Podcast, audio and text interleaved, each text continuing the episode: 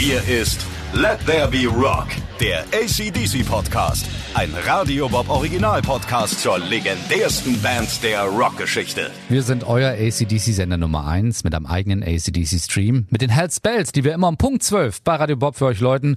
Und jetzt erzählen wir Radio Bob-Moderatoren euch alles, was ihr wissen müsst über eine der allergrößten Rockbands aller Zeiten. Ich bin Andreas Schmidt aus Bobs Vormittag und diesmal bei mir Lara Bahnsen aus Bobs Mittag. Bevor wir darüber reden, wie schwierig es damals für ACDC ist, in den USA Fuß zu fassen. Hast du so einen ACDC-Lieblingssong? Mm, Ja, TNT ist mein Lieblingssong, weil ich, ja, ich war früher. Ähm, ja, genau so war das nämlich. Ich war nämlich äh, früher ähm, öfter mal auf so Dorffäten. Und da lief der Song immer und ich weiß noch, da sind die Leute immer so richtig durchgedreht. Ne? Da brauchte nur so der erste Ton kommen und alle haben schon so ihre Luftgitarre rausgeholt und äh, inklusive mir. ja, und dann haben wir da immer ordentlich abgerockt. Das war so der Song einfach.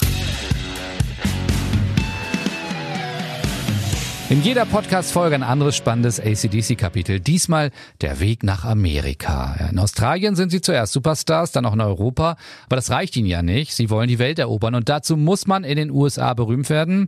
Aber damals ohne Internet ist das nicht so einfach. Sie müssen also wieder ganz von vorne anfangen, Lara. Und das ist schon schwierig, oder? Auf jeden Fall, ja. Also das ist nicht so glatt gelaufen wie in Europa.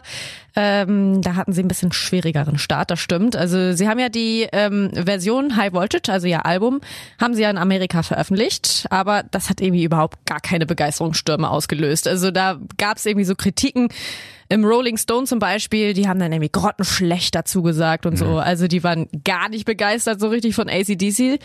Und ähm, dann gab es auch noch so ein paar Probleme mit den Arbeitsvisa und ihre Gigs, die geplant waren in, in Clubs, die wurden verschoben. Also das hat irgendwie nicht so richtig geklappt, wie sie sich das vorgestellt hatten. Wobei ein Kollege von uns wollte da helfen, ne? Ja, genau. Also ein Radiomacher, Wolfman Jack, äh, der fand die eigentlich ganz cool und hat versucht in seiner Show immer ACDC so ein bisschen zu pushen, aber irgendwie hat das auch nicht so richtig geklappt. Keiner hatte so wirklich mehr Hoffnung, dass es in Amerika überhaupt noch was werden würde mit ACDC. Also sind sie dann erstmal wieder zurück nach Australien und haben da eine große Tour gespielt. Ja, da haben sie ihre Fans, da haben sie sich wieder so ein bisschen Mut getankt, denke ich mal. Und Ja, gedacht, genau. so, sie, siehst du, wir können es ja, Ja, noch. So ja. ist es ja nicht. So, aber dann sagen sie sich, nee, Amerika muss sein. Nur wenn man Amerika erobert, dann ist man wirklich ganz, ganz groß. Wie haben es dann wieder versucht und was dann passiert? Ja, da wurde es irgendwie dann noch schlimmer. Das neue Album Dirty Deeds kam auch nicht gut an und Atlantic Records ähm, wollte der Band dann sogar kündigen. Oh. Das hat der Manager dann aber überhaupt nicht hingenommen, hat versucht irgendwie in New York nochmal alles zu retten, war bei Atlantic und ähm, ja, die blieben aber stur, die hatten nicht so wirklich Bock auf ACDC. Und auf dem Rückweg hatte Browning dann richtig Angst, den Jungs das irgendwie zu sagen und hat das deswegen verschwiegen, weil er hatte dann richtig Schiss, dass ACDC dann sagen würden, nö, dann trennen wir uns irgendwie. Wenn das in Amerika nicht klappt, dann wird's nichts. Aber sie probieren es weiter. Wie? Äh, ja, Carson, das ist ja der Produzent aus England, der wollte das nicht so kampflos hinnehmen und ist dann nochmal wieder nach New York gereist und hat sich da mit dem Plattenboss getroffen und da hat er ihm die Verkaufszahlen von High Voltage in Europa nochmal so richtig unter die Nase gerieben. Und da hat er gesagt, jo, okay, ich bin überzeugt, ACDC wurden nochmal wieder unter Vertrag genommen. Allerdings zu schlechteren Auflagen, gab weniger Geld für ACDC, aber ja. Aber besser als nichts. Wobei weniger Geld, noch weniger Anerkennung. Wie haben die Jungs darauf reagiert? Ja, als ACDC das dann erfahren haben, da waren die natürlich arschsauer, ne? Vor allen Dingen Malcolm Young, äh, der war ja immer so ein bisschen explosiv, sag ich Ja. mal. Und alle haben sich ja auch so daran orientiert, immer so ein bisschen an seiner Meinung. Und dementsprechend waren die alle richtig, richtig sauer. Andererseits aber auch richtig angespornt, äh, den Leuten das da in Amerika zu zeigen. Also wie schon zuvor in Europa, auch da mussten sie ja klein anfangen, obwohl sie in Australien ja schon Megastars waren. Besser wird's dann aber mit dem nächsten Album. Ja, genau. Das war ja Let There Be Rock. Das haben sie innerhalb von zwei Wochen aufgenommen, weil sie ja jetzt einfach auch allen zeigen wollten, dass sie es können. Und eigentlich konnten die Amerikaner auch gar nichts dagegen sagen, weil das war eigentlich genauso, wie die das da so mochten. Am Ende der Aufnahmen soll sogar der Verstärker gekokelt haben, weil die so Gas gegeben haben.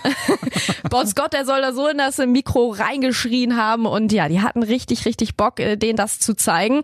Und ein bisschen Glück muss man dann ja auch haben, ne? Dann gab es nämlich einen neuen Mitarbeiter bei Atlantic Records, John Kalona, und der äh, hatte einen Sinn für Rock Acts mit Hitpotenzial und ja, der hat ACDC gehört und wollte denen unbedingt eine Chance geben.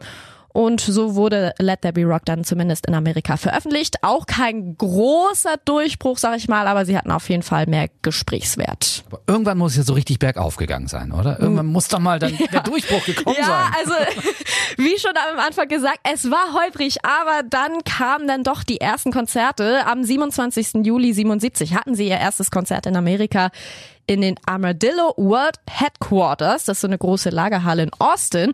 Und da war sie im Vorprogramm der kanadischen Hardrock-Band Moxie. Und ja, dann sind sie mit dieser Hardrock-Band äh, durch Texas so ein bisschen äh, durchgefahren. Die fünf Bandmitglieder sind in so einem großen Kombi gereist. Also Muss ich mal vorstellen, alle, drin, ne? alle da drinnen, ne? Ja, das muss also, ich mir vorstellen. Sie sind in Europa schon Superstars, sie sind in Ja. Australien Megastars und dann sind sie in Amerika und hocken alle in einem Kombi, alle zusammen Ja. mit ihren Instrumenten und fahren da von Auftritt zu Auftritt wie ja wie so eine ganz kleine Band, die ganz neu anfängt und so war es dann ja. Ja, ganz auch. genau. Das, also nicht nur die Jungs sitzen da drinnen, sondern ja auch irgendwie Schlagzeug und äh, Gitarre und alles war da mit drin in diesem, in diesem Kombi. Und ja, also ohne diese Entschlossenheit hätte man das doch überhaupt gar nicht durchgestanden. Aber der erste Auftritt wäre auch noch fast schief gegangen, äh, weil Bonn, der ja dafür bekannt ist, dass er auch immer mal so ein bisschen in Kneipen versagt ist, der war nicht da.